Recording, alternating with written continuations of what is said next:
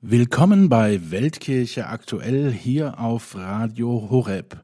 Am Mikrofon begrüßt Sie Ihr Volker Niggewöhner.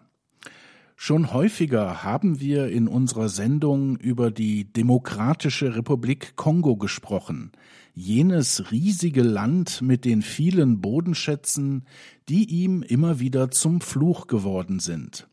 Es gibt jedoch noch einen zweiten Staat namens Kongo, nämlich die Republik Kongo, bisweilen auch Kongo-Brazzaville genannt. Um diesen kleineren der beiden Staaten geht es heute. Maxime François Marsal aus der Internationalen Zentrale von Kirche in Not hat es kürzlich besucht und spannende Entdeckungen gemacht, die er heute mit uns teilt. Hallo, guten Morgen, Maxime. Guten Morgen. Ja, Maxim, ich sagte gerade, es gibt zwei Kongos. Wir Deutschen sind das gewohnt. Es gab lange Zeit leider zwei Deutschlands, also zwei getrennte Länder. Wie ist es eigentlich dazu gekommen, dass es zwei Kongos gibt? Also in diesem Fall hat es nichts damit zu tun, dass ein einziges Land sozusagen getrennt wurde, sondern wir sprechen von zwei Kongos, weil es tatsächlich zwei verschiedene Staaten sind. Das eine, das kleinere, von dem wir heute reden, wurde von den Franzosen gegründet als, als Land. Der Entdecker, wenn man das so sagen möchte, war Pierre Savorgnan de Brazza, komischerweise ein Italiener, der im Auftrag des französischen Staates 1880 die Kolonie Kongo Brazzaville gründete. Die Kolonie hat nicht immer eine gute Erinnerung hinterlassen, wie man weiß. Aber auf jeden Fall unterscheidet man gerne die beiden Ländern an den Namen. Also Kongo Brazzaville wegen der Hauptstadt und Kongo Kinshasa, das, der große Kongo. Hm. Ich muss dann allerdings auch dazu sagen, dass Kongo Brazzaville zwar viel kleiner ist als Kongo Kinshasa, dennoch ungefähr so groß wie Deutschland ist. Also circa 10.000 Kilometer, Quadratkilometer kleiner als Deutschland, aber damit ist es ja auch ein großes Land. Nun wissen wir das ja aus der Geschichte BRD und DDR. Das waren zwei Staaten, die zwar die gleiche Sprache sprachen, aber eben vollkommen andere Lebensumstände hatten. Wie ist das denn in diesem Fall? Was ist in der Republik Kongo anders als in der Demokratischen Republik Kongo und äh, was ist gleich? Ja, also ungleich, also anders ist natürlich einmal die Größe des Landes, wie gesagt. Ich würde sagen, die Geschichte ist auch ein bisschen anders. Ja, also es war eine Kolonie unter strenger französischer Regelung. Deswegen wird der Name Brazza nicht unbedingt hoch verehrt, weil die Franzosen doch sehr streng waren. Die Unabhängigkeit kam wie in vielen anderen afrikanischen Ländern 1960 und dann wurde aus dem Land eine sozialistische Republik ab 1963 bis 1977. Dann in diesem Jahr geschah ein Putsch, mit dem ein bestimmter General Joachim Yombi Opango an die Macht kam. Er wurde dann selber von einem anderen Militär gestürzt 1979 und äh, dieser Mann, der damals mit seinem Putsch an die Macht kam, regiert immer noch das Land. Also ein großer Unterschied ist in diesem Fall der Kontext des Kalten Krieges. Der kleine Kongo hing zur Seite der sowjetischen Republik, während der große Kongo Kinshasa eher mit dem Westen zusammenarbeitete.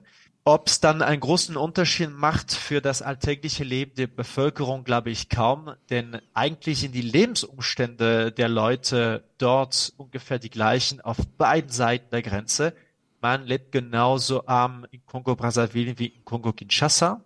Oder, wenn man es auch so sagen möchte, lebt ein sehr kleiner Bruchteil der Bevölkerung genauso gut in Brazzaville wie in Kinshasa. Ein Bürgerkrieg fand leider statt ab 1997 in Kongo-Brazzaville. Das ist ein weiterer Unterschied mit Kongo-Kinshasa. Und was aber gleich ist, ist natürlich die Wirtschaft. Also Kongo-Brazzaville ist auch ein sehr reiches Land, reich an Bodenschätzen wie Erdöl oder äh, auch wegen des Dschungels ist die Forstwirtschaft ein wichtiges Element der Wirtschaft dort. Was ich aber als Unterschied merke, ist der Glaube. Also nur 30 Prozent der Bevölkerung in Kongo-Brazzaville ist katholisch und damit ist das Land ja nicht so christlich geprägt wie der wie der andere Kongo, wo die Mehrheit deutlich entweder christlich oder gar katholisch ist. Das hängt vielleicht ein bisschen damit zusammen, dass das Land so lange ein sozialistischer Staat war und damit sozusagen ein Feind der Kirche war. Das merkt man daran, dass sehr viele oder alle Schulen im Prinzip enteignet wurden in der sechzigen Jahren. Und heutzutage ist es tatsächlich so, dass es deutlich weniger Berufungen gibt in Kongo-Brazzaville, vor allem im, zum Ordensleben. Also kongolesische Nonnen sind eine Seltenheit. Mhm. Äh, und das ist natürlich sehr anders als in Kongo-Kinshasa, wo das Ordensleben gerade blüht. Also über das Glaubensleben werden wir noch sprechen. Ähm, Maxim, du hast im Vorgespräch zu dieser Sendung erwähnt, dass die Republik Kongo sozusagen etwas wie ein Paradebeispiel für einen korrupten Staat ist. Nun hören wir den Begriff Korruption ja sehr häufig im Zusammenhang mit Staatsversagen, besonders oder gerade in Afrika. Was bedeutet denn Korruption am Beispiel der Republik Kongo? Könntest du da mal ein Beispiel nennen? Ja, sehr gerne. Also die Korruption fängt ganz oben an, an der Spitze des Staates. Wie gesagt, regiert das Land seit 1979 ein Militär, der äh, mit eiserner Faust eben über alles entscheidet, was im Land so geschieht. Und der, naja, die Reichtümer des Landes entweder für sich behält oder für seinen Clan oder manchmal auch traurigerweise gar nicht nutzt. Ich bin stundenlang durch das Land gefahren und habe aber riesige Flächen gesehen, wo sehr viel wachsen könnte. Also gerade die Landwirtschaft könnte dort ein großer Vorteil sein, doch gibt es sie gar nicht. Das Hauptinteresse liegt am Erdöl, was von größeren Konzernen, äh, wie soll ich sagen, bewirtschaftet wird. Äh, französische und italienische Firmen vor, äh, vor allem, aber auch andere Firmen aus anderen Ländern. Und der ganze Benefit von dieser Ölwirtschaft geht gleich in die Taschen von wenigen Menschen, die unendlich reich werden daran, während das Gros der Bevölkerung oder die Mehrheit der Bevölkerung in Armut lebt. Und äh, diese Korruption zeigt sich, glaube ich, dadurch, dass diese Elite eben unheimlich viel besitzt, natürlich auch außerhalb des Landes und leider der Rest hungern muss. Mhm. Welche Verantwortung haben denn ausländische Kräfte daran? Ja, also ich finde diese Frage immer schwer zu beantworten, denn als Franzose weiß ich auch, wie sehr wir selber zum Beispiel das Erdöl brauchen für unseren eigenen Verbrauch. Also mhm. das ist diese Globalisation, nicht wahr, wo wir alle voneinander abhängen, aber sie kommt natürlich mit einem sehr hohen Preis für die Bevölkerung. Und man weiß ja, dass weiß hier, das kann man auch im Internet recherchieren, dass es auch Korruptionsskandale gibt, wenn große Konzerne besondere Bedürfnisse haben und naja, dafür zahlen, sage ich mal so. Das, das kennt man. Insofern tragen sie bestimmt eine Verantwortung. Aber ich würde sagen, die Hauptverantwortung liegt natürlich auf den Schultern derjenigen, die sich seit Jahrzehnten am Elend ihres eigenen Volkes bereichern. Mhm. Also eine verzwickte Situation, aus der man nicht so leicht herauskommt. Maxim, sprechen wir jetzt mal ähm, über die Rolle der katholischen Kirche im Land. Du hast gerade schon gesagt, äh, das Christentum ist dort nicht so sehr stark ausgeprägt, eben wegen der sozialistischen äh, Geschichte des Landes. Aber welche Rolle hat denn die katholische Kirche? Kann sie denn gegen solche Missstände angehen, ihre Stimme erheben? Ja, natürlich. Also das tut auch die Kirche, soweit es geht. Wir stehen vor einem, was man auf Englisch ein failed state äh, hm. äh, äh, ja, nennt. Ein gescheiterter Staat, ja. Ein gescheiterter Staat, das heißt, der ganze Bereich der Erziehung, der Gesundheit, der sozialen Hilfe wird vom Staat vernachlässigt und äh, ist dann äh, Verantwortung der Kirche. Damit leistet die Kirche enorm viel für das Land. Ich würde sagen, das ist natürlich eine schwierige Lage, denn man darf sich nicht täuschen. Kongo ist eine strenge Diktatur. Man hört sehr wenig vom Land in den Nachrichten. Es ist natürlich im Interesse der Regierenden. Aber ich war nur kurz da und habe gleich gemerkt, wer es nur wagt, gegen die Regierung zu sprechen, bekommt gleich Bedrohungen oder verschwindet oder wird ins Gefängnis gesteckt und was und so weiter und so fort. Das heißt, man darf nicht zu laut werden in diesem Land. Und das äh, ist für die Kirche genauso wahr wie für Journalisten oder für sonst irgendjemand, der nicht anverstanden ist mit dem Stand der Sache. Und die Kirche steckt also immer zwischen diese beiden Positionen. Die muss natürlich die Ärmeren verteidigen und für die Gerechtigkeit anstehen, aber gleichzeitig darf sie nicht zu laut werden. Mhm. Also ich würde sagen, die Rolle der katholischen Kirche ist natürlich einmal, dass sie der rechten Glauben predigt und es ist an sich schon ein Riesenauftrag, denn die Evangelisierung des Landes ist gar nicht so alt. 150 Jahre, äh, wenn es so hochkommt. Die traditionelle Religion ist noch sehr stark, ist noch sehr präsent unter den Leuten. Das heißt, man verwechselt gerne den christlichen Glauben mit dem traditionellen Glauben. Das muss die Kirche natürlich purifizieren. Die Kirche muss aber auch ein Zeichen sein für das Richtige und das Gute. Gerade in diesem Land, wo die Korruption der Mächtigeren sich sehr auf die Bevölkerung ausdehnt. Das habe ich früher nicht erwähnt, aber Korruption ist nicht nur wirtschaftlich zu sehen, sondern das bedrängt auch die Seele der Menschen. Es ist leider ein Land, wo man gerne lügt und belogen wird, wo man mit, mit halben Wahrheiten spielt, vielleicht damit es einem besser geht, vielleicht um einen Vorteil zu erreichen. Aber das muss, da muss auch die Kirche was tun dagegen, um das Gewissen zu bilden.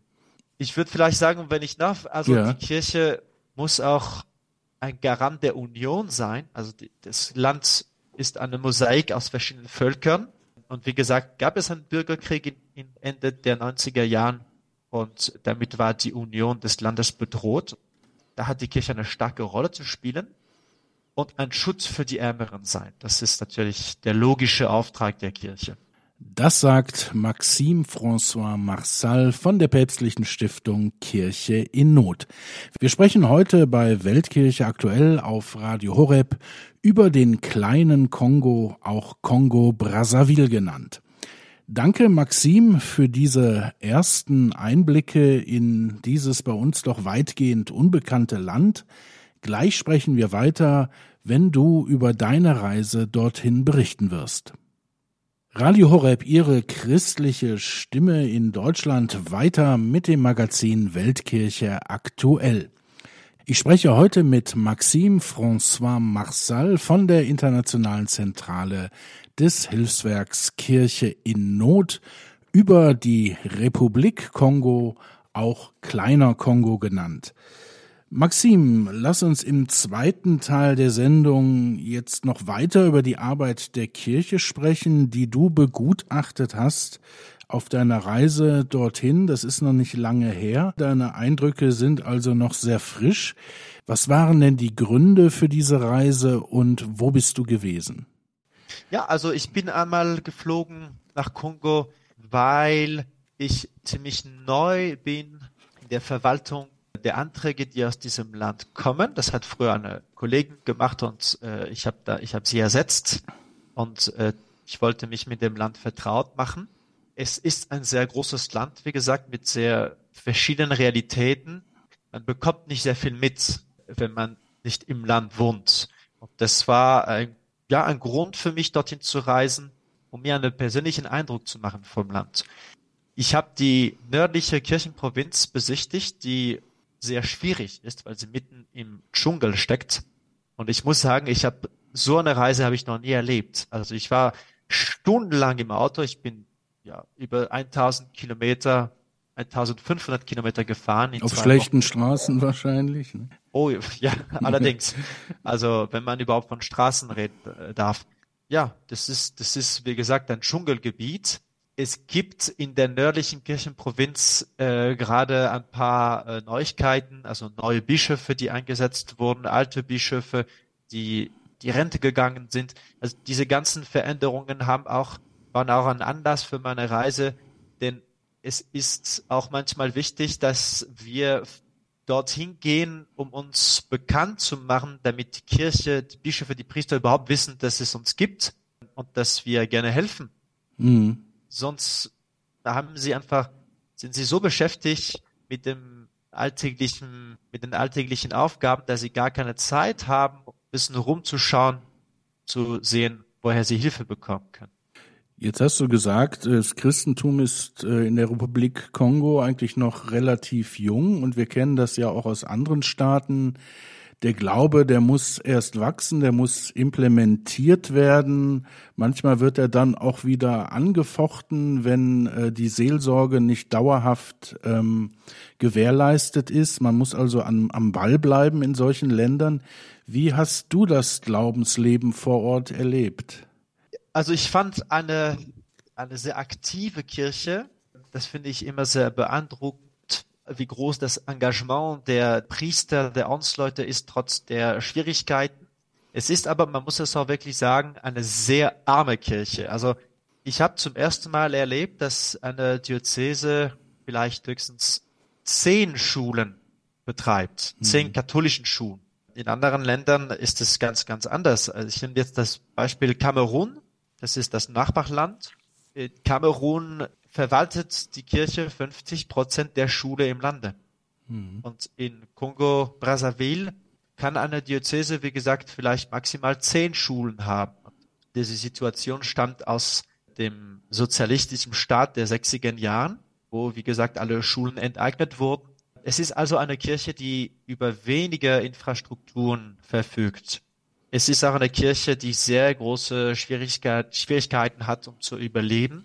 Die meisten Gebäude sind alt und verfallen. Die Priester haben Schwierigkeiten, überhaupt zu überleben.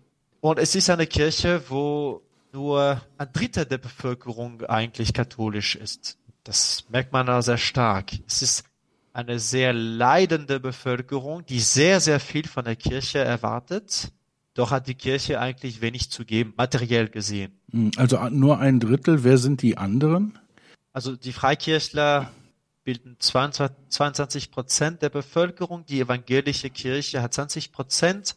Religionslos sind 11 Prozent der Bevölkerung. Das ist auch merkwürdig. Und dann gibt's immer, aber das ist fast parallel, die Ungewöhnlich für Afrika. Ne? Ja. Also genau, religionslose genau, ist sehr ungewöhnlich für Afrika. Sehr ungewöhnlich, ja. ja. Jetzt hast du gerade gesagt, die Menschen erwarten viel von der katholischen Kirche. Was sind denn da so die Herausforderungen, auch pastoraler Art für die Kirche? Was wünschen sich die Menschen von der Kirche konkret? Also was sich die Menschen wünschen, ist eine Sache und das ist natürlich eine Hilfe für ihr Dasein, für ihr Überleben, es ist ein Land, wo Jugendliche keine Aussicht haben auf einen Job oder auf ein normales Leben. Also die größte Hoffnung der Menschen dort, das wurde mir von einem Familienvater gesagt, die größte Hoffnung ist, dass die Kinder auswandern dürfen nach Europa. Hm. Das ist immer schockierend, wenn man bedenkt, dass das Land eben über so viele Ressourcen verfügt und doch die Arbeitslosigkeit so hoch ist. Sowieso arbeitet man dort für einen Hungerslohn aber das betrifft dann nur die wenigen, die überhaupt eine Arbeit finden. Die meisten überleben Tag für Tag. Also alle wollen auswandern. Wenn man dort ist, kann man es leider nur verstehen. Was die pastorale Herausforderungen der Kirche sind, da würde ich es ein bisschen nuancieren. Ich denke, eine große Herausforderung für die Kirche ist die Vertiefung des Glaubens und die Aufrichtigkeit im Glauben. Das heißt, es ist ein Land, wo die Menschen jetzt ein bisschen weniger als in anderen Ländern vielleicht, aber wo Menschen normalerweise eher religiös sind. Aber auf der anderen Seite gibt es immer noch diese traditionelle Religion, diese, wenn man es so nennen will, diese heidnische Kultur, die sehr, sehr stark verwurzelt ist. Und dann auch die, fast der Wettbewerb unter Religion. Also alle Kirchen haben das Ziel, Mitglieder von den anderen Kirchen abzugewinnen. Und äh, damit entsteht eine Art Wettbewerb. Und es kann leicht passieren, dass ein Mensch am Sonntag äh, Vormittag in die katholische Kirche geht, am Sonntagnachmittag noch in die evangelische Kirche und am Abend noch ja Ja, also fast eine Form von Synkretismus. Man pickt sich das, äh, was für einen gut ist, ähm, heraus. Maxim, lass uns weiter über deine Reise sprechen. Die Projektreisen haben natürlich auch immer das Ziel, ähm, Projekte von Kirche in Not zu begutachten oder neu auf den Weg zu bringen. Was tut denn Kirche in Not momentan in der Republik Kongo und gab es vielleicht äh, gewisse Früchte deiner letzten Reise im Hinblick auf die Zukunft? Ja, genau. Wir fördern ganz viele Projekte seit Jahren schon. Ich würde sagen, was wir am meisten unterstützen, ist die Priesterausbildung. Es gibt in Kongo zwei große Seminaren für die philosophische und die theologische Ausbildung, wo ich sein durfte, äh, die wir auch sehr viel unterstützen, sei es direkt die Infrastrukturen dieser Ausbildungshäuser oder gleich äh, den Unterhalt der Priesteramtskandidaten. Wir unterstützen auch gerne die pastorale Arbeit einiger Bischöfe, zum Beispiel die Unkosten ihrer pastoralen Besuche. Man muss sich auch vorstellen, äh, was es bedeutet für einen Bischof, wenn er in den Dschungel fahren muss mit seinem Dienstwagen, der vielleicht 20 Jahre alt ist und der alle paar Kilometer eine, eine Panne hat, wie es uns auch passiert ist auf dem Weg. Hm. Das alles kostet sehr viel Geld und das Geld haben sie natürlich nicht. Neue Projekte, die entstanden sind, kann ich so zusammenfassen. Wir haben eine neue Diözese besichtigt, eine Diözese, die erst vor kurzer Zeit überhaupt entstanden ist. Das ist die Diözese im Fondo allein die Reise nach Imfundo wäre ein ganzes, eine ganze Sendung wert. Es hat äh, 18 Stunden gedauert, unter Umständen, die nicht zu beschreiben sind. Da verweise ich gerne auf unsere Instagram-Seite, wo ein paar Videos zu sehen sind. Mhm. Wir unterstützen nach wie vor die Seminare. Wir haben vor allem äh, die Propedeutik gesehen, die momentan sehr, sehr viel Unterstützung braucht. Wir haben uns vorgenommen, sehr viele Sparhäuser zu renovieren, wo das Dach manchmal nicht mehr so über dem Kopf richtig hält, wo es eine Ansturzgefahr gibt, wo das Leben der, der, des Priester in Gefahr steht. Und das sind so unsere, das sind unsere Anliegen für das kommende Jahr, für die kommenden Jahren, würde ich mal sagen. Es gibt sehr, sehr viel zu tun natürlich, aber ein paar Prioritäten haben wir schon identifiziert. Maxim, abschließende Frage. Ähm, gab es Eindrücke, Begegnungen auf deiner Reise, die dich äh, besonders berührt haben? Absolut. Also ich würde da äh, die Persönlichkeit einiger Bischöfe und einiger Ordensschwestern erwähnen. Also ich habe den Bischof, den jetzigen Erzbischof von Owando kennengelernt, äh, ein Mann, der sich überhaupt nicht gewünscht hat, Bischof zu werden. Das äh, fand ich sehr schön. Ne? Das ist ein Mann, mhm. der, der nicht dieses, dieses Streben hatte nach Macht oder nach einer höheren Position. Und äh, das sind meistens die richtigen Kandidaten, nicht wahr? Also diejenigen, die es nicht wollen, sind dann eben die Besten. Und er ist tatsächlich auch vor zwei Wochen Erzbischof geworden. Und äh, mich hat seine Anstellung zu seiner Aufgabe sehr beeindruckt. Das ist jemand, der sich sehr engagiert und auch sich für das Gute engagiert, mit sehr viel Aufrichtigkeit, sehr viel Transparenz. Und das kann, das muss man sehr schätzen in einem Land, wo die moralische Korruption sehr hoch ist. Also jetzt nicht unbedingt der katholischen Kirche, aber allgemein. Das äh, Courage einiger Ordensschwestern hat mich auch sehr beeindruckt. Ich muss jetzt ganz speziell an eine Ordensschwester denken, die in einem Sumpfgebiet lebt, wo jedes Jahr das Wasser steigt und auf einmal das ganze Dorf unter Wasser steht. Diese Ordensschwester ist nicht nur da aktiv, sondern auch in einem Waisenhaus. Also es ist einfach unvorstellbar, wie viel sie leisten und wie sie überhaupt dazu kommen. Also allein die Reise würde, würde jeden Menschen strapazieren, aber das machen sie Tag für Tag, Woche nach Woche mit sehr viel Eifer und Begeisterung. Das fand ich sehr, sehr schön. Ja, vielen Dank, Maxim, für diese Einblicke in die Republik Kongo, ein Land, das bei uns wenig bekannt ist, äh, das wir nicht so auf den Schirm haben. Und vielen Dank auch, äh, dass du von deiner Reise erzählt hast. Gottes Segen für deine Arbeit und dann bis zum nächsten Mal. Bis zum nächsten Mal. Vielen Dank. Mit Maxime François Marsal aus der Internationalen Zentrale von Kirche in Not habe ich heute für Weltkirche aktuell gesprochen über die Republik Kongo. Bleiben Sie dran, liebe Hörer, gleich geht es hier auf Radio Horeb weiter mit einem Rückblick auf den Begegnungstag von Kirche in Not am vergangenen Wochenende in Köln. Und dann gibt es auch ein kurzes Wiederhören mit dem Horeb-Urgestein Pater Anton Lesser. Radio Horeb, Ihre christliche Stimme in Deutschland mit dem Magazin Weltkirche aktuell, wo wir jetzt nochmal zurückblicken wollen auf den Begegnungstag von Kirche in Not am vergangenen Wochenende in Köln. Neben einer heiligen Messe im Kölner Dom gab es natürlich auch wieder Podiumsgespräche, bei dem sich unter anderem die neue Führungsriege von Kirche in Not international vorgestellt hat. Seit vergangenem Jahr ist die Nordirin Regina Lynch, die bereits seit mehr als 40 Jahren im Hilfswerk tätig ist, internationale Präsidentin und ebenfalls seit vergangenem Jahr ist Pater Anton Lesser internationaler kirchlicher Assistent.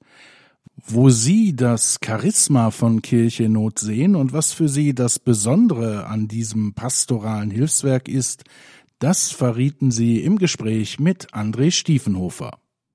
Ich bin ja auch öfter mit Bischöfen, Ordensfrauen, Geistlichen aus aller Welt unterwegs und wenn die zu uns kommen, dann sagen die immer, das Erste, was denen auffällt bei Kirche in Not, dass sie da morgens erstmal eine heilige Messe feiern können, dass da gebetet wird. Ja. Ähm, wie sieht denn das bei euch in Königstein aus? Ja, also wir, ähm, wir haben eine Kapelle, wir haben auch einen geistlichen Assistent, der internationale geistliche Assistent, aber der sich auch um unsere Seele kümmert.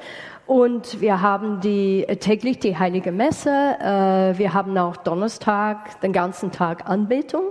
Und ich glaube, ohne diese geistliche Nährung, kann man sagen, würden wir es nicht schaffen, weil wir hören auch, wir hören viel Leid. Also da sind Bischöfe oder Priester oder Schwestern, die zu uns kommen, von, gerade von Ländern, wo Christen verfolgt werden und die schütten ihren Herz äh, sich bei uns aus. Und ich denke, wenn wir, die dort arbeiten, nicht diese Stärkung hatten von, von Glaube, von der Eucharistie, könnten wir auch nicht das aushalten. Ich denke auch an eine Kollegin, die für die Projekte in die Ukraine zuständig ist.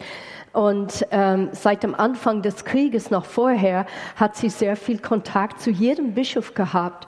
Und dann, als das Krieg angefangen hat, waren die täglich am Telefon, Tag und Nacht bei ihr, um, um die brauchten mit jemandem zu reden. Und ähm, ich denke an diese Kollegen, die, die könnte das auch nicht machen ohne, ohne Gebet. Manche Menschen blicken sich um und verlieren sowieso die Hoffnung. Es sieht irgendwie so aus, als ob überall Kriege ausbrechen, mhm. überall Unstabilität herrscht. Sie haben jetzt immer den direkten Kontakt in die Krisengebiete und hören auch die Berichte Ihrer Projektpartner. Mhm. Merken Sie da auch eine Hoffnungslosigkeit oder sehen Sie eine Lösung für diese ganzen Probleme? Nein, Hoffnungslosigkeit nicht. Ähm, und ich, ich denke deswegen, ich komme immer wieder zurück. Wir müssen für diese Menschen beten. Also das ist so, so wichtig, um die zu stärken. Und wir müssen die Kirche dort stärken, weil die Kirche ist vielleicht der einzige Quelle oder die einzige in der Gesellschaft, die wirklich versucht, die Menschen zu helfen. Es ist ein Zufluchtsort für viele. Und die Kirche ist manchmal die Brücke. Also ich habe öfters gehört in Ländern, wo die Christen eine Minderheit sind, wo, wo die Muslimen eine Mehrheit sind, dass Muslimen auch sagen, die Christen, bitte, die Christen müssen bleiben, weil ähm, die haben eine, eine gewisse Anerkennung um, und die werden betrachtet als eine Brücke. Manchmal Brücke zwischen zwei Seiten von der islamischen Welt und wird sehr respektiert für alles, was die Kirche leistet, also in Bildung, in der Gesundheitswesen, aber auch als äh, ja, um Frieden zu bringen in einem Land. Ähm, die Kirche hat eine große, wichtige Rolle zu spielen, gerade in den Ländern, wo man sagen könnte, gibt es noch Hoffnung? Soweit also die Kirchennotpräsidentin Regina Lynch. Noch nicht ganz so lange dabei ist der neue kirchliche Assistent Pater Anton Lesser. Hören wir jetzt, was er über das Charisma von Kirche in Not sagt. Es gibt Hoffnung dort, wo die Welt keine Hoffnung zu bieten hat. Und was wir in der Kirche in Not wirklich auch sehen, zumindest mich in dieser kurzen Zeit, was mich sehr betroffen gemacht hat, ist der Heroismus vieler. Die sind in Situationen, wo man menschlich sagen könnte, das macht doch alles keinen Sinn mehr. Und die kommen und strahlen auch noch oder beschämen uns, weil sie Zeugnis geben von Christus in ihrem Herzen. Und man kann geradezu greifen, wie da eine Kraft in den Herzen ist, die kannst du menschlich nicht erklären. Ich würde sagen, fast ein, ein Beweis der Präsenz Gottes. Wisst ihr, der Weg Gottes in die Welt ist das Menschenherz. Das Einzige, worüber du und ich Autorität haben, ist mein Herz. Was da läuft, ist meine Verantwortung. Und Jesus sagt, nichts Böses kann, von, kann dich unrein machen, das von außen kommt. Auch Verfolger nicht. Das, was dich unrein macht, ist das, was aus dem Herzen herauskommt. Ich finde das großartig. Aber da ist jeder von euch auch verantwortlich dafür. Was läuft in meinem Herzen? Ist da Jesus? Das, was er mir sagt? Der Heilige Geist, also die Kraft der Liebe, die stärker ist wie der Tod? Und ich glaube, ein Stück weit dürfen wir bei Kirchennot viele Zeugnisse sehen, wo man vielleicht das noch nicht in Vollendung sieht, aber wo man wo man es geradezu greifen kann. Für mich ist, dieses, ist es ein großes Geschenk geworden. Jetzt, ich bin seit kurzer Zeit da, aber das zu sehen, was ich in Kirchennot erleben darf. Ich würde sagen, lebendiger Glaube an vielen Orten, wo man es nicht erwarten würde oder wo die Leute mit allen möglichen Schwierigkeiten kämpfen. Einen Gedanken noch möchte ich Ihnen mitgeben. Es gibt einen Folder, Kirche in, also die, das Charisma von Kirche in Not. Es gibt dort fünf Säulen. Das erste ist der pastorale Charakter, das habe ich schon erklärt im Interview vorhin. Christus als Pastor soll unter uns gegenwärtig sein. Das zweite ist wirklich das Gebet. Und davon sind wir überzeugt. Also das, was unsere Präsidentin euch vorgestellt hat, das ist, wir sind überzeugt davon. Im Gebet kann der Herr bei uns sein und dann, dann finden wir auch die Wege, die, die wir gehen können.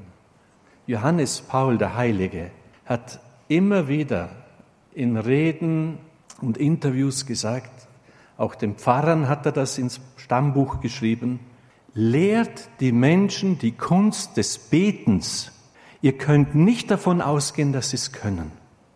Schulen des Gebetes, liebe Leute, lernt beten. Beten ist nicht daherreden, nicht plappern wie die Heiden.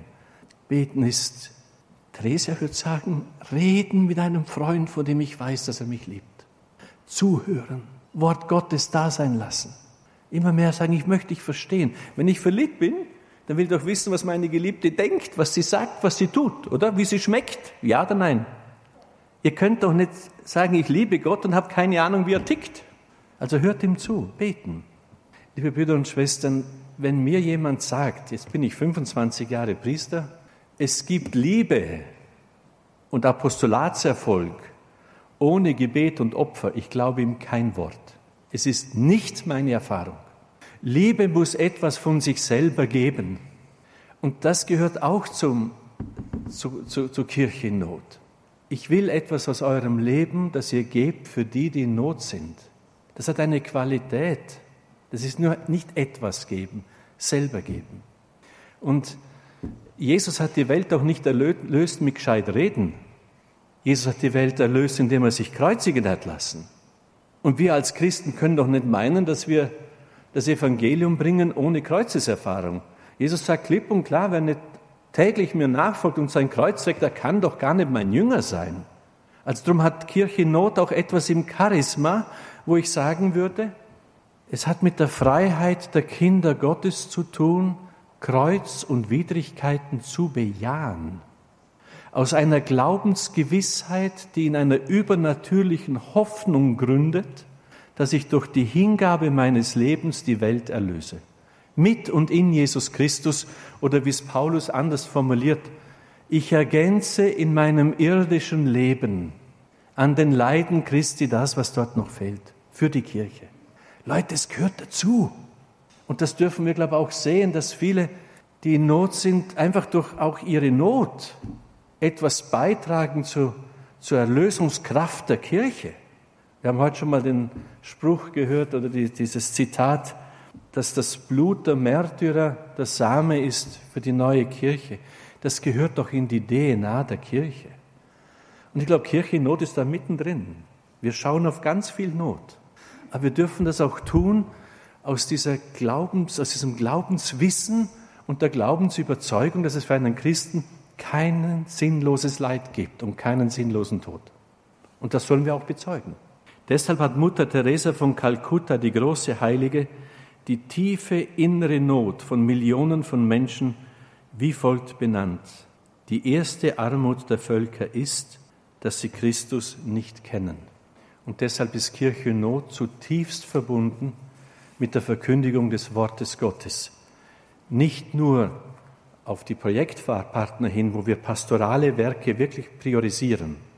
Es ist manchmal leichter, Geld zu sammeln für Erdbebenopfer oder für Kinder in Not oder für so etwas. Aber wir, wir haben einen Fokus, eine pastorale Ausrichtung. Wir zielen darauf ab, das Reich Gottes zu verbreiten in der ganzen Welt. Und ich glaube, wir dürfen das auch in die andere Richtung denken. Unsere zukünftigen Spender sehnen sich auch danach, dass wir in das Reich Gottes bezeugen. Das können wir sehr gut, weil wir viele Projektpartner haben, die dieses, dieses Zeugnis für das Reich Gottes in existenzieller Tiefe ablegen. Und wir dürfen das an euch weiterreichen. Danke. Das war ein kurzer Rückblick hier auf Weltkirche aktuell, auf die Jahresauftaktveranstaltung von Kirche in Not vor einer Woche in Köln. Das Ganze ist übrigens für das Fernsehen aufgezeichnet worden. Bei Interesse, wenn Sie sich einfach an das Hilfswerk, da kann man Ihnen dann in der nächsten Zeit, es wird noch ein bisschen dauern, die Termine nennen. Auch wir werden hier auf Radio Horeb auf einzelne Programmpunkte dieses Begegnungstages zurückkommen. Davor haben wir gesprochen über die Republik Kongo und nächste Woche steht alles im Zeichen der Ukraine. Sie wissen, zweiter Jahrestag des russischen Angriffskrieges. Und ich würde mich freuen, wenn Sie dann wieder dabei sind und einschalten hier bei Weltkirche aktuell. Bis dahin eine gute Zeit, viel Segen. Es verabschiedet sich Ihr Volker Niggewöhner.